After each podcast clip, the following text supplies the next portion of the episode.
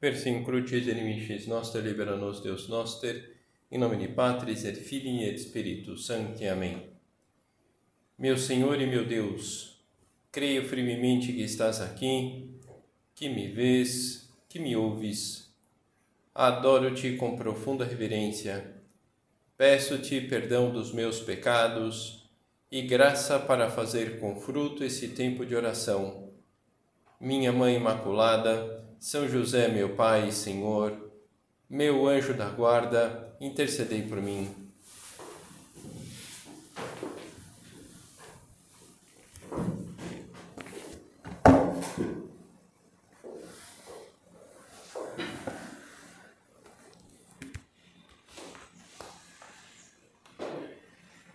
A proposta do recolhimento de hoje, esse primeiro recolhimento do ano, essa de começar o ano buscando o rosto de Deus, Pai, e, e fazê-lo visível a todos, com dom de línguas. Víamos na palestra algo sobre o tema do estudo da doutrina, para justamente termos esse, esse dom de línguas, esse, é, essa adaptação é, necessária para poder falar explicar as coisas para as pessoas. Vamos comentar agora esse dom de línguas do ponto de vista propriamente, diretamente da, da ação apostólica. Quem descobriu Cristo deve levar os outros para Ele. Uma grande alegria não se pode guardar para si mesmo, é necessário transmiti-la, comenta o Papa Bento XVI os pastores, os reis magos descobriram Cristo e tiveram essa relação, essa reação que comenta o Papa Bento XVI, procuraram, procuraram transmitir esse acontecimento. Então, a primeira primeiro ponto de, de exame é esse Deus é uma alegria para mim? Enviado pelo Pai a anunciar o Evangelho, Jesus Cristo convida todos os homens à conversão e à fé, confiando aos apóstolos, depois da sua ressurreição, a continuação da sua missão evangelizadora. Mas antes de pensar na, na missão evangelizadora, Deus é uma alegria para mim. Eu, é, é, é, fonte de paz, é, é fonte de serenidade eu descobri já essa, essa bondade de Deus, por isso é que eu luto, por isso que eu estabeleço metas, e é por isso que eu tento transmitir aos outros, porque eu descobri de verdade esse bem. Diante do apelo tão concreto de Cristo, de transmitir os seus ensinamentos, o que fizeram os apóstolos? Espalharam-se por todos os cantos da terra, conhecidos, conhecidos naquele momento, para a tarefa da evangelização. E nós podemos ler o que eles fizeram justamente nos Atos dos Apóstolos, onde narram os Atos dos Apóstolos, as aventuras dos apóstolos, no sentido de transmitir eh, os ensinamentos da evangelização de Cristo. Ok, mas antes de mais nada, transmitir aquilo que eles descobriram, é, esse tesouro, e como tinham o desejo de bem, queriam que, essas, que as pessoas compartilhassem esse tesouro que levavam no coração. Evangelização significa, evangelizar significa não só ensinar uma doutrina, mas anunciar Jesus Cristo com palavras e ações, isto é, fazer-se instrumento da sua presença e ação no mundo. Porque antes, eh, Nosso Senhor está presente e atuando em nós. E de alguma forma nós eh, percebemos isso. Uma pessoa que, que luta por fazer bem a oração mental, uma pessoa que luta por tratar bem Nosso Senhor na Eucaristia, que luta para viver o plano de vida espiritual que nós temos na obra, ela vai perceber. Tudo bem, uma outra vez podemos aí passar por uma por uma aridez espiritual, mas é, isso não vai ser o ordinário.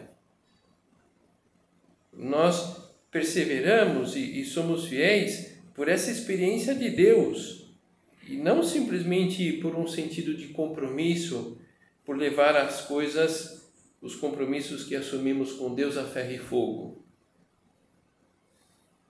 E, e à medida que é, eu vivo essa, essa, isso que eu descubro, que eu descobri, é mais ou menos natural que eu vou transmitir para as pessoas. Vendo que estão precisando comprar algo e sabemos onde tem, não nos sentimos no dever de, de falar onde comprar aquilo, por exemplo, um exemplo bem assim da vida cotidiana. E vemos lá uma pessoa gripada, nós também estávamos com gripe e, e melhoramos graças a um determinado remédio, nos, nos sentimos motivados a indicar o remédio? Toda pessoa tem o direito de ouvir a boa nova de Deus, que se revela e se dá em Cristo, para realizar plenamente a sua própria vocação. São palavras de São João Paulo II. Então, se as pessoas têm o direito de ouvir a boa nova e, e nós sabemos, nós conhecemos essa boa nova, alguém precisa falar para elas. Eu preciso falar a elas. Poxa, se eu descobri lá o remédio para a gripe que me ajudou e a pessoa está tá gripada, eu, eu, eu preciso falar para ela. se as pessoas estão interessadas realmente em Deus, elas que se virem para buscar. Olha, mas se não sabem, é, se elas não sabem, se elas não inquietam com isso, ela, elas vão buscar onde? Então, a questão religiosa não, não pode ser encarada unicamente como um tema opinável como tantos outros, como é o posicionamento político, como é a possibilidade de vida em outros planetas, a preferência por um time, um time de futebol, não, não é nesse nível de opinável, porque está em jogo a união com Deus, a, a realização humana, a, a, plena, a plena consecução da sua vida como pessoa. E somente por essa união com Deus é que, é que as pessoas poderão ser realmente felizes encontrar um sentido profundo para a própria vida. Voltando a esse exemplo mais cotidiano da gripe, uma pessoa ela pode melhorar com remédio ou sem remédio. Talvez sem remédio vai demorar um pouco mais, mas melhora. Então também, se a gente se omite a, né, com relação ao remédio, enfim, ela vai melhorar e pronto. Mas com relação a Deus, uma pessoa sem Deus, ela não se realiza. É assim de simples. Por que, que nós estamos aqui agora? Vamos pensar, cada um de nós, a, a, a quem devemos a nossa vocação. Logicamente, a Deus em, em, primeiro lugar. Mas creio que a maior parte de nós houve um instrumento humano que é, serviu de intermediário para que a gente descobrisse esse caminho eu, pessoalmente, graças a quem eu descobri a minha vocação, a obra, a minha vocação sacerdotal, duas, duas respostas possíveis e uma é verdadeira. Eu estou aqui agora porque alguém invadiu a minha liberdade, obrigou-me a seguir os ensinamentos do Deus, ainda por cima me convenceu a entrar para o opus Dei e me fazer padre. E a outra opção, que é a verdadeira, eu estou aqui por causa de um amigo reto que lutava, segue lutando para agradar a Deus, que tinha um interesse real por fazer bem às pessoas, uma pessoa sacrificada que sem tirar a minha liberdade, com muita paciência, persistência, foi me dizendo as coisas claras, ajudando-me a olhar para Deus e seguir os planos divinos. Mas sobretudo, alguém que com a sua vida e os seus conselhos me mostrou que Deus não que, que, que Deus vale a pena. E creio que vários de nós temos um percurso semelhante. É, tudo bem que Deus vale a pena, mas as pessoas têm muita dificuldade para entender isso. É verdade, mas não é impossível que entendam. Você, eu, nós entendemos, nós estamos aqui agora. Por que, que não pode ocorrer o mesmo com as pessoas com quem nós convivemos no dia a dia? E graças a Deus, na obra aqui em Ribeirão Preto, nós vamos vendo coisas muito espetaculares. Eu acho que é, aqui concretamente nós vamos vendo pessoas interessadas que se aproximam de Deus e, e da obra, entre muitíssimas aspas, meio do nada. Mas não, é do nada. Então as coisas acontecem. Na verdade, quando Deus nos cria, podemos pensar assim que instala um aplicativo no nosso interior que facilita entender, querer estar com Ele.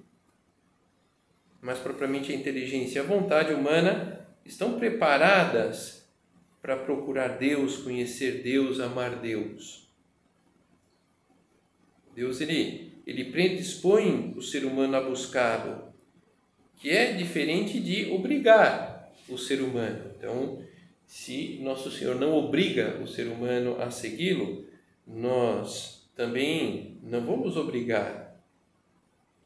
Mas, é, também como faz Deus, nós podemos instigar. Instigar a inteligência, a vontade das pessoas. Vimos agora na palestra, muitas vezes através dessa formação é, espiritual, doutrinal, que vai nos dando, abrindo horizontes, para que a pessoa repense nos seus valores, para que a pessoa repense na forma como está conduzindo a própria vida. Uma propaganda, ela não obriga a comprar, mas ela predispõe a, predispõe a compra. É verdade, outro dia conversávamos sobre isso, há propagandas enganosas. Logicamente que Deus predispõe o ser humano, mas não vai enganá-lo. Ele abre, dispõe a nossa inteligência e vontade no sentido de acolher o seu mundo, a sua realidade, e ao mesmo tempo vai ajudando-nos a sintonizar com, com Ele. E nós temos experiência como isso é bom, como isso realmente vale a pena. Muitas vezes percebemos isso no, no sentido um pouco talvez negativo, Vemos pessoas eh, que é, têm muitas condições humanas, muitos dotes humanos, mas que falta uma sabedoria de fundo, porque no fundo falta Deus. E se falta Deus à pessoa, a maneira ela de enxergar o mundo e de decidir é bastante limitada. Por mais ciência que essa pessoa tenha, é, por mais títulos acadêmicos que ela tenha conseguido, Mas como fica isso do resguardo da intimidade das pessoas dentro dessa atitude ativa por oferecer Nosso Senhor? É sempre uma questão que pode mexer um pouquinho mais conosco. Olha, é intacto o resguardo da intimidade das pessoas.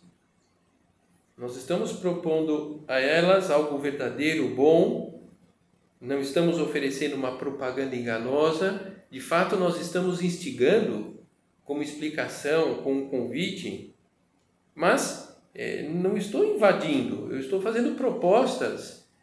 De fato, eu estou fazendo propostas e eu estou tentando entrar nessa pessoa, mas com respeito, porque se a gente percebe que essa pessoa se fecha, bom, eu vou ter que rezar e encontrar outro caminho. Não podemos perder de vista isso, né? As pessoas foram criadas por Deus, predispostas a Deus. É, todos, de uma forma ou de outra, é, temos essa possibilidade de essa possibilidade de Deus. E também é verdade que todos nós somos influenciados. Então essa história que algumas pessoas trazem de que, bom, eu não, eu não quero me deixar influenciar por ninguém, eu quero me, me, me decidir e me levar pelas minhas ideias. Tudo bem, mas todo mundo é influenciável. Todo mundo recebe uma influência. Muitas vezes a nossa liberdade está em decidir por quem eu quero ser influenciado. Então, quando eu, eu, eu, eu tenho uma atitude de oferecer a proposta de Deus às pessoas, eu estou influenciando. Não estou forçando. E hoje, esse assunto da influência é visto com muita naturalidade e até, digamos assim, um sonho de consumo né? Fulano é influencer, Uou, ele ganha dinheiro e a pessoa quer ser influencer. Então, tudo bem, por que, que eu, eu também não quero né, ser um influencer mais modesto, talvez? Mas, enfim, eu quero influenciar é, de Deus essa alma. Cada um de nós, desde o nosso nascimento, aparece integrado em vários costumes, várias tradições e delas recebemos não apenas a linguagem, a formação cultural, mas também muitas verdades nas quais nós acreditamos quase instintivamente na vida de um de cada um de nós. São muito mais numerosas as verdades simplesmente acreditadas que aquelas adquiridas por verificação pessoal. A maior parte de nós engoliu tranquilamente o que os professores transmitiram na sala de aula, no ensino médio, no ensino superior, sem nos preocuparmos em saber se era verdade ou não, se estávamos sendo influenciados ou não. Quando falamos de Deus a uma pessoa, o que estamos fazendo? Oferecendo uma oportunidade para ela pensar livremente no tema, não é uma intromissão indevida nós, quando propomos o tema de Deus, estamos simplesmente oferecendo uma legítima oferta de ajuda, uma proposta para as pessoas serem realmente felizes. Então, elas podem aceitar ou não, porque nós estamos oferecendo em tom de liberdade. Mas e, e, é verdade, estou tentando exercitar uma, uma influência como uma propaganda honesta está tentando influenciar-nos. E quando nós propomos Deus com retidão de intenção, querendo de verdade ajudar as pessoas, é, as pessoas percebem e por isso é, é mais provável que pensem bem de nós. E como nós garantimos a retidão de intenção ao propor Deus a uma alma? Quando a gente reza por ela, quando a gente se mortifica por aquela pessoa, quando Dom Álvaro ele encontra o, o nosso padre, por que que Dom, nosso, por que Dom Álvaro, Álvaro ficou tão cativado pelo nosso padre? Tudo bem, pela figura do nosso padre, a santidade do nosso padre, mas é verdade que faria, fazia tempos que o nosso padre rezava por Dom Álvaro. Então, o que Dom Álvaro provavelmente percebeu? Poxa vida, esse padre me quer bem. E como, Dom, como nosso padre conseguiu isso? por essa oração repetida, né, repetida, constante por Dom Álvaro. Aquele comentário lá que Dom Álvaro tinha, que o nosso padre tinha é, sabido sobre Dom Álvaro que tinha feito uma, uma tia dele, né, para o nosso padre. Tudo bem, é verdade que uma outra vez, nesse exercício de influenciar, nós não acertamos, e, e até por temperamento ou por outra motivação, a gente força um pouco, de fato isso pode melindrar alguma pessoa e até com razão. Bom, a gente retifica depois e pronto também. Mesmo que saia errado, a tentativa, o desejo de ajudar os outros é o que acaba realmente ficando, ou seja, podemos entrar tranquilamente no tema de Deus com as pessoas sem forçá-las a nada. Mas aí vem esse questionamento: mas por que tenho que entrar na vida das pessoas? Na verdade, o que necessitamos e nos comprometemos no batismo é dar continuidade à tarefa da evangelização começada por Cristo. Então, mais do que entrar na vida dos outros, não é essa a proposta. Eu preciso, porque eu me comprometi a, a, a seguir na evangelização começada por Cristo. Porque é próprio do homem o desejo de tornar participantes os outros dos próprios bens. Então, além desse compromisso com Deus, eu descobri um bem. Não é razoável ficar com o bem somente para nós. Ou seja, o nosso horizonte apostólico é muito mais amplo que convidar a gente para o retiro, levá-los ao recolhimento. Isso é um instrumento. A finalidade principal não é essa. A finalidade principal é oferecer a oportunidade, instigar uma alma a abrir-se a Deus. E se Deus ocupa um espaço relativamente importante, para não dizer o mais importante da nossa existência, é natural que falemos dele. Não para impô-lo a ninguém, mas para compartilhar o sentido que lhe dá a nossa vida.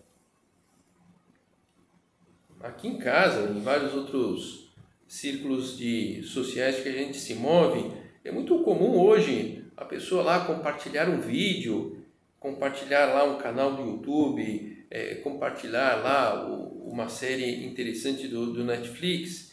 E creio que não nos passa pela cabeça que ao compartilhar um vídeo, um canal de YouTube, uma série, que nós estamos querendo impor algo a outra pessoa, ou que nós estamos invadindo a sua privacidade com as nossas coisas.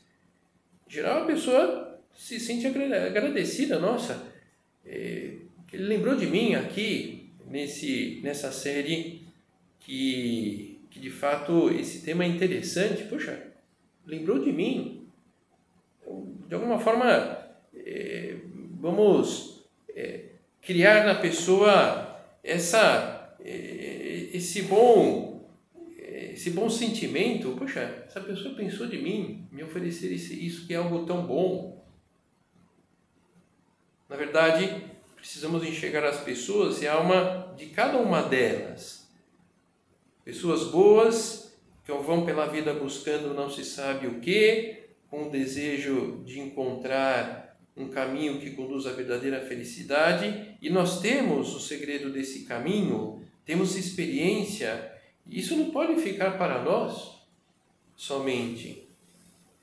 A realidade de Deus não é um bem somente para depois da nossa morte, mas justamente sermos felizes enquanto estamos vivos. Essa é uma história que em outro momento já saiu lá de um rapaz de São Paulo que dizia que, poxa padre, se quatro ou cinco anos atrás tivesse me mostrado, tivesse mostra, sido mostrado a ele a fé católica é, com toda a clareza é, da doutrina, ele comentava isso, puxa padre, a minha vida tinha tomado um rumo diferente, um rumo melhor. De fato, era um, um homem que depois retificou a sua vida, mas nesse momento fazia esse comentário um pouco de asa caída, de, de partir o coração, porque era um homem bom, reto, é, mas que não tinha sido é, não tinha sido explicadas as coisas de maneira adequada para ele. Para as pessoas em geral, a revelação das verdades fundamentais sobre Deus, sobre si mesmo, sobre o mundo, são um grande bem. Enquanto uma pessoa viver unicamente olhando para o que satisfaz e dá prazer, estará imersa nas trevas e com o perigo de viver uma grande mentira, e nesse sentido, nós temos a opção de deixar que essa pessoa quebre a cara ou vencer os respeitos humanos e oferecer de alguma forma a oportunidade de Deus. Uma oportunidade que nunca será perdida, sempre ficará como referência quando aquela alma desejar voltar, hoje também é algo que parte do coração, porque há, muitas pessoas que estão perdidas e não tem uma referência para sair desse labirinto que se colocaram. Invadir ou não a vida de uma pessoa, falar ou não de Deus, deixar a pessoa escolher o próprio caminho, tirar a sua liberdade, como é, administrar, harmonizar esses conflitos pela amizade. O apostolado cristão, explica o nosso padre, e refiro-me agora especificamente ao apostolado de um simples, de um simples cristão, ao de um homem ou mulher que vive como outro qualquer entre os seus iguais, é uma grande catequese em que, através do relacionamento pessoal, de uma amizade leal e autêntica, se desperta nos outros a fome de Deus e se ajuda cada um a descobrir novos horizontes, com naturalidade, com simplicidade, como disse, com o exemplo de uma fé bem vivida, com a palavra amável, mas cheia, mas cheia da força da verdade divina. Olhar para cada pessoa à nossa volta, tentar identificar as suas necessidades, à medida que a amizade vai se aprofundando, nós vamos conseguindo isso e oferecer ajuda, a ajuda mais adequada, em primeiro lugar, uma amizade verdadeira, um interesse verdadeiro, bem diferente do mero coleguismo, simplesmente termos pessoas conhecidas. E para isso, estar com as pessoas, fazer juntos, compartilhar experiências pessoais, as desilusões, as conquistas amorosas, as preocupações com a família, a vida de relacionamento com Deus. É verdade que a onda de individualismo, que pode terminar em egoísmo, atinge muita gente e nós também não estamos isentos dessa contaminação. Como é verdade também que Deus nos dá uma série de facilidades, pede-nos somente um pouco de espírito de sacrifício para compreender as pessoas. Desde os começos da igreja, os discípulos de Cristo esforçaram-se por converter os homens a Cristo Senhor, não com a coação ou com artifícios indignos do Evangelho, mas primeiro que tudo com a força da palavra de Deus. Palavras do Papa Paulo VI. E, e vale a pena todo o esforço? Talvez pensando ou vivendo alguma situação um pouco desfavorável, porque, puxa vida, uma falta de retorno das pessoas, um, houve uma incompreensão, inclusive, de, de, de, de, de alguém. Poxa, vale a pena todo realmente esse esforço? Vale a pena realmente me queimar? Olha, as pessoas que tentaram levar a vida por esse caminho são unânimes em afirmar que valeu, valeu a pena o esforço para cultivar as amizades, valeu a pena não quer dizer que foi agradável, saiu um pouco chamuscado, mas, poxa, aquilo lá serviu para amadurecer aquela, aquela amizade ou, ou a relação com aquele colega. Nós estamos oferecendo ajuda, não nos intrometendo na vida dos outros. É bom que a gente, nós estejamos pessoalmente convencidos disso. Queridos jovens, são palavras agora Papa Francisco. Queridos jovens, não permitais que usem a vossa juventude para promover uma vida superficial que confunde beleza com aparência. Sabei antes descobrir que há beleza no trabalhador que regressa a casa surrado e desalinhado, mas com alegria de ter ganho pão para os seus filhos. Há uma beleza estupenda na comunhão da família reunida ao redor da mesa e no pão partilhado com generosidade, ainda que a mesa seja muito pobre. A beleza na esposa mal penteada e já um pouco idosa, que continua a cuidar do seu marido doente, para além das suas forças e de própria saúde. Embora já esteja distante a lua de mel, há beleza na fidelidade dos casais que se amam no outono da vida, naqueles velhinhos que caminham de mãos dadas.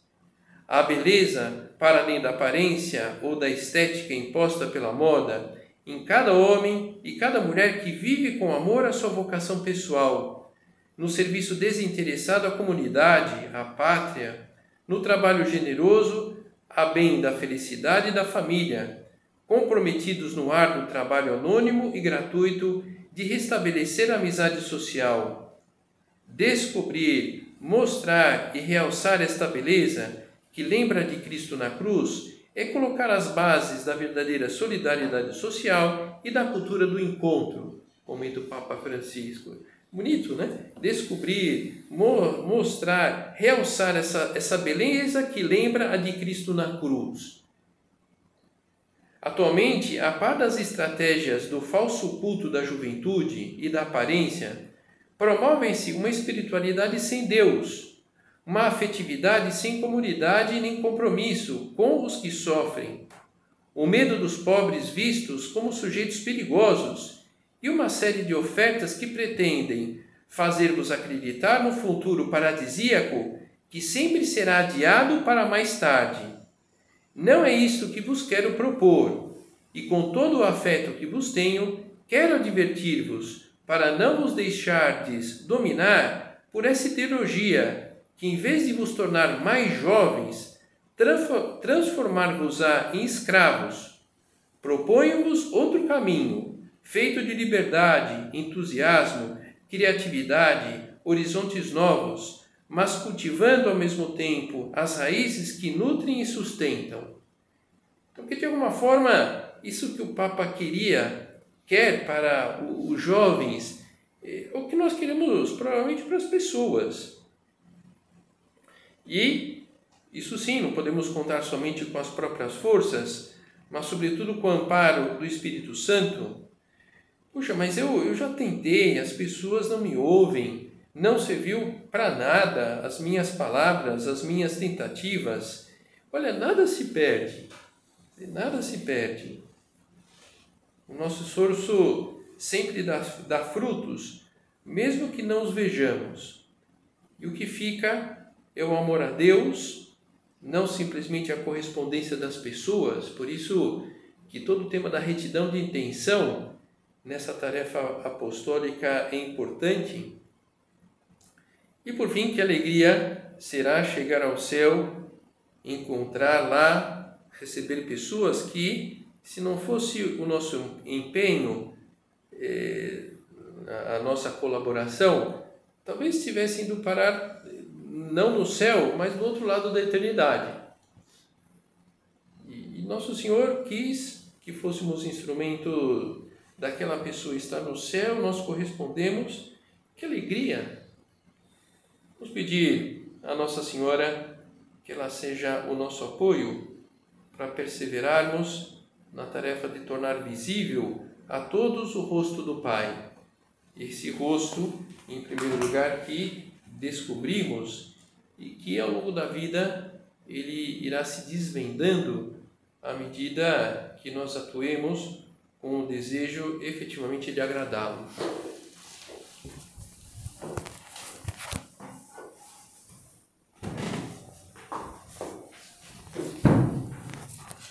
Dou-te graças, meu Deus, pelos bons propósitos, afetos e inspirações que me comunicaste nesta meditação Peço-te ajuda para os pôr em prática. Minha Mãe Imaculada, São José, meu Pai e Senhor, meu anjo da guarda, intercedei por mim.